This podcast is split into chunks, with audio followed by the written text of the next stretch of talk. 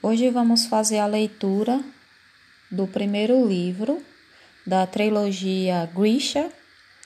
É, a nova série da Netflix é baseado nela. Os três livros a gente pode encontrar na Netflix, baixar em PDF. É da Lady Bardugo, Sombra e Ossos, o primeiro livro. O primeiro capítulo começa com os criados o chamavam de Malequi, fantasminhas, porque eles eram os menores mais jovens, e porque assombravam a casa do duque como fantasmas risonhos, entrando e saindo dos quartos, escondendo-se em armários para espiar, esgueirando-se pela cozinha para roubar o último dos pêssegos do verão.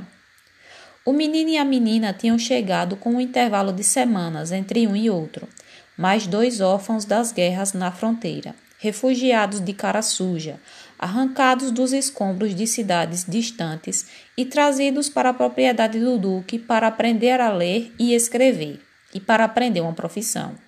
O menino era baixinho e atarracado, tímido, mas sempre sorridente. A menina era diferente e sabia disso. Encolhida no armário da cozinha, ouvindo os adultos fofocarem, ela ouviu Ana Cuia, a governanta do duque, dizer: ela é uma coisinha feiosa. Nenhuma criança deveria ter aquela aparência. Pálida e azeda como um copo de leite que fermentou. E tão magra, a cozinheira respondeu. Nunca termina de jantar.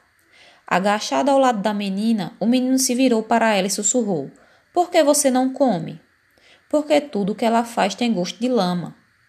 Eu acho gostoso. Você comeria qualquer coisa. Eles curvaram as cabeças, encostando de novo as orelhas na fresta da porta do armário. Um momento depois, o menino sussurrou: Eu não acho você feia. Shh! A menina chiou, mas oculta pelas sombras densas do armário, ela sorriu.